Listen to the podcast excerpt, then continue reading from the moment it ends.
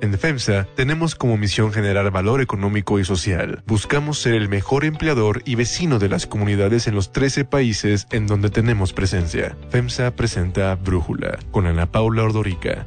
Un podcast de Red Digital APO. Hoy es viernes 30 de abril del 2021 y estos son los temas del día.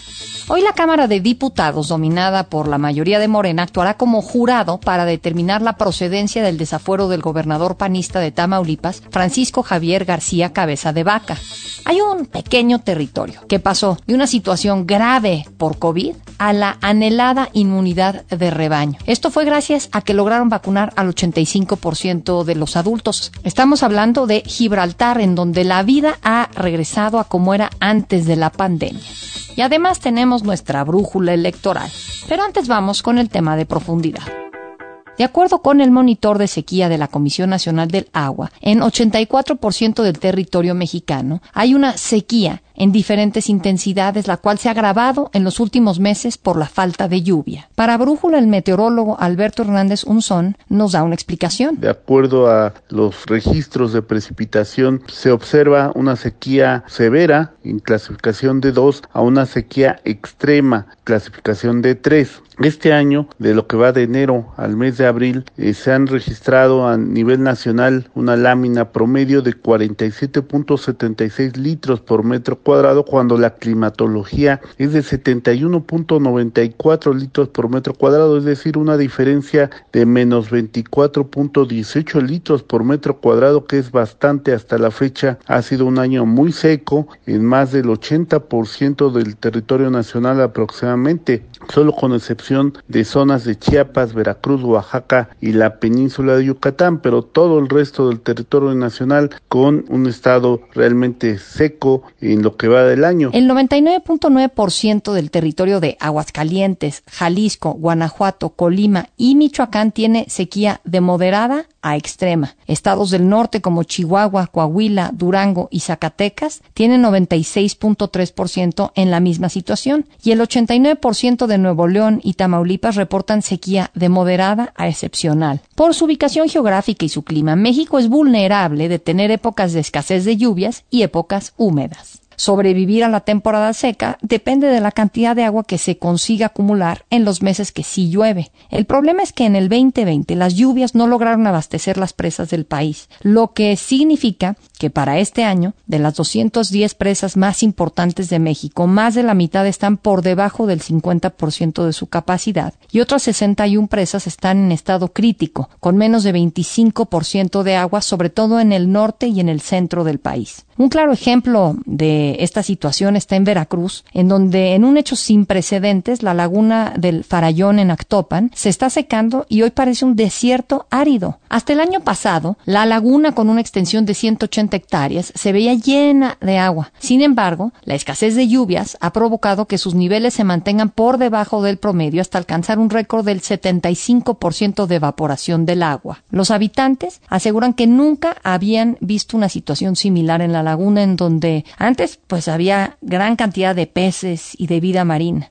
Sin embargo, la sequía no solo es consecuencia de la falta de lluvia, también empeora la situación la deforestación, la extensión de las superficies urbanizadas y la transformación de bosques o humedales porque complican la capacidad de retención de agua. Hasta la tercera semana de abril, el sistema Cutzamala, el de almacenamiento, conducción, potabilización y distribución de agua para la población y la industria de la Ciudad de México y el Estado de México, estaba con 44% de almacenamiento, 23% menos que el promedio histórico. La presa El Bosque, en Michoacán, tiene 36% de llenado, mientras que la presa Villa Victoria está al 33% y la de Valle de Bravo al 53% de su capacidad. La sequía es de moderada a en prácticamente toda esta cuenca. Hasta ayer, la Comisión Nacional Forestal registró 85 incendios forestales en 17 estados del país. De ellos, 12 se encuentran en áreas naturales protegidas. Durante abril, en Twitter y en sus conferencias de prensa, la jefa de gobierno Claudia Sheinbaum ha alertado que la zona centro eh, de México enfrenta la peor sequía de los últimos 30 años y ha pedido que se utilice el agua de una manera más responsable. Hoy quiero informarles una situación de sequía grave que estamos viviendo en el centro del país y y particularmente en la cuenca del Cutzamala y del Valle de México. El 2020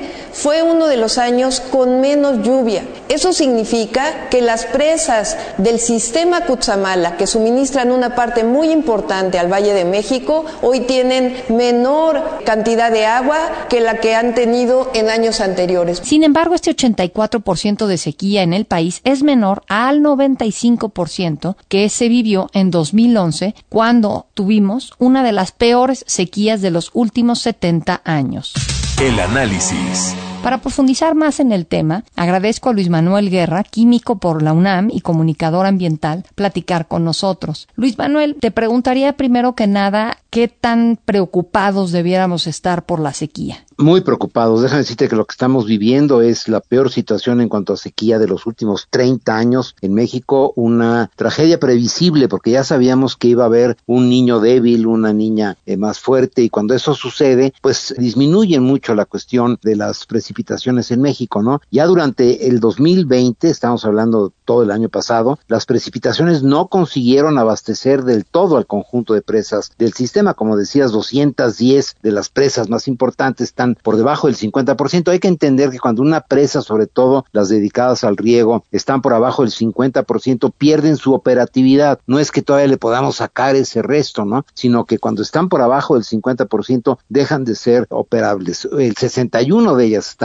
por abajo del 25%, o sea, prácticamente ya están inutilizadas y también muy, muy grave que 25 están por debajo del 20%. Esto lo podíamos haber previsto, es una situación que nos debe de alertar efectos ya del calentamiento global, no es una cuestión que ahorita la vayamos a solventar y luego no va a pasar nada, tenemos que estar preparados porque esto es una situación recurrente en un país sumamente vulnerable. La esquina noroeste de nuestro país, bueno, pues está bajo un estrés hídrico muy importante, pero no solamente ahí, se está presentando también, como bien dijiste, en Zacatecas, Hidalgo está sufriendo un problema importante, en Chihuahua la muerte de cabezas de ganado se está convirtiendo en una tragedia para muchísimos ganaderos, muchos agricultores también están viendo que se están dificultando los inicios del ciclo de primavera para la siembra y por lo tanto estamos siendo atacados de una forma despiadada por este fenómeno del cual no se habla lo suficiente, no está en la agenda nacional. Eso me preocupa, que pues es un dato más, es algo que dentro de la vorágine política en la que estamos, no nos damos cuenta de esta tragedia que estamos viviendo. Es un reto fenomenal para los mexicanos el hacer un buen manejo del agua. Sí, y en ese sentido, ¿qué se puede hacer ahora para tratar de que la situación no se vuelva aún más crítica? ¿Y qué podemos esperar, dada esta situación, para los próximos meses? Bueno, estar muy claros de que tenemos que racionalizar mucho el consumo del agua y desperdicios muy importantes. Te voy a dar dos de los eh, usos que son muy deficitarios en México en la agricultura, que por cierto la agricultura consume el 76% de todo el agua que se consume en México, lo consume la agricultura y es una agricultura que cuando es de gramíneas, cuando es de granos, es muy deficitaria. Actualmente importamos el 60% del maíz que se consume en nuestro país y que eh, todo lo que son los cultivos de temporal están siendo fuertemente afectados, pero además tenemos mucho desperdicio. No tenemos suficiente, digamos, modernización del campo, tecnificación del mismo. Hay muchas cuestiones atávicas, ideológicas, también de percepciones equivocadas. Por ejemplo, toda la electricidad en el campo se subsidia, no se paga y por lo tanto se desperdicia muchísimo todo lo que es la extracción del subsuelo a través de bombas de agua. Tenemos que implementar mucho el control de fugas en las grandes ciudades. La Ciudad de México sigue perdiendo más del 40% de todo el agua que llega a la Ciudad de México, tanto del Cutzamala como de los pozos de extracción del subsuelo. Se pierde, no ni para Dios ni para el diablo, se va en fugas porque no hay dinero suficiente, porque no hay atención suficiente a la reparación de las líneas, pero sobre todo a mantener las redes primaria y secundaria de distribución en buen estado. Tenemos que hacer que el agua se pague en, lo que vale precisamente para evitar el desperdicio. Estamos frente a un problema mayúsculo. Escuchando esto, Luis Manuel, la verdad es que entonces el llamado de la jefa de gobierno pidiéndole a la gente que use de manera responsable el agua es realmente inútil porque lo que tienen que hacer es más del lado del Estado para no desperdiciar toda esta agua, ¿no? Definitivamente, y ahí se ha hecho poco, hay que decirlo con toda claridad, una gran cantidad es mayoritaria, o sea, la mayor parte de las plantas de tratamiento municipales, tratamiento de las aguas servidas, lo que son las aguas negras, están inutilizadas. Ahí tenemos pues un recurso importante, por ejemplo, para la agricultura, ¿no? Que no se pierde esa agua porque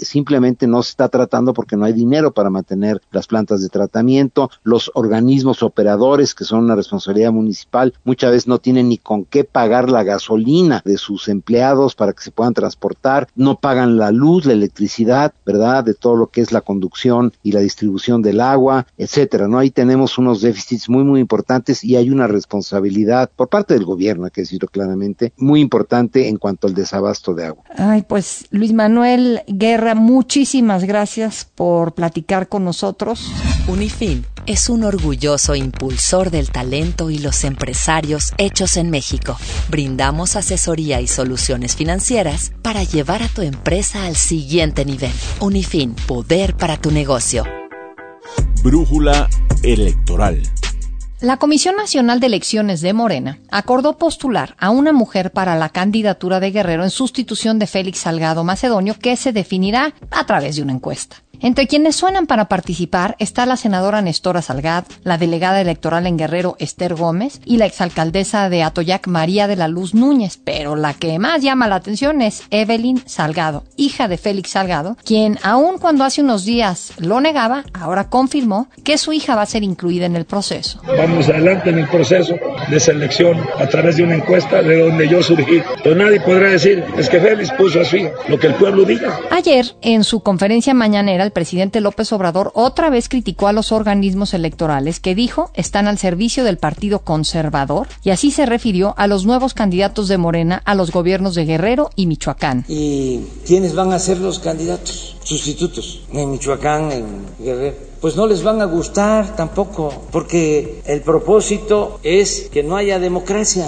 El presidente reiteró la necesidad de una reforma administrativa para eliminar a todos los organismos autónomos y, en el caso del INE, pero además... Tiene que ser autónomo verdaderamente, pero es que ahora no lo es podría estar en el Poder Judicial. Los gobernadores morenistas y aliados de Baja California, Chiapas, Morelos, Puebla, Tabasco, Veracruz y la Ciudad de México manifestaron total desacuerdo con el Tribunal Electoral y el INE por la resolución de retirar las candidaturas a Salgado y a Morón. En un posicionamiento público calificaron la decisión como excesiva y constitucionalmente desproporcionada, pues restringe el derecho a ser votado. Reapareció el diputado Saúl Huerta acusado de violación de menores y ahora dice que es víctima de la mafia del poder y de un plan para culparlo de hechos de los que no hay pruebas. En una entrevista con Juan Francisco Rocha en Grupo Fórmula, el diputado federal que renunció a la reelección tras el escándalo así se refirió a la acusación por abuso sexual del menor. Esto es una infamia, una calumnia que se genera desde la mafia del poder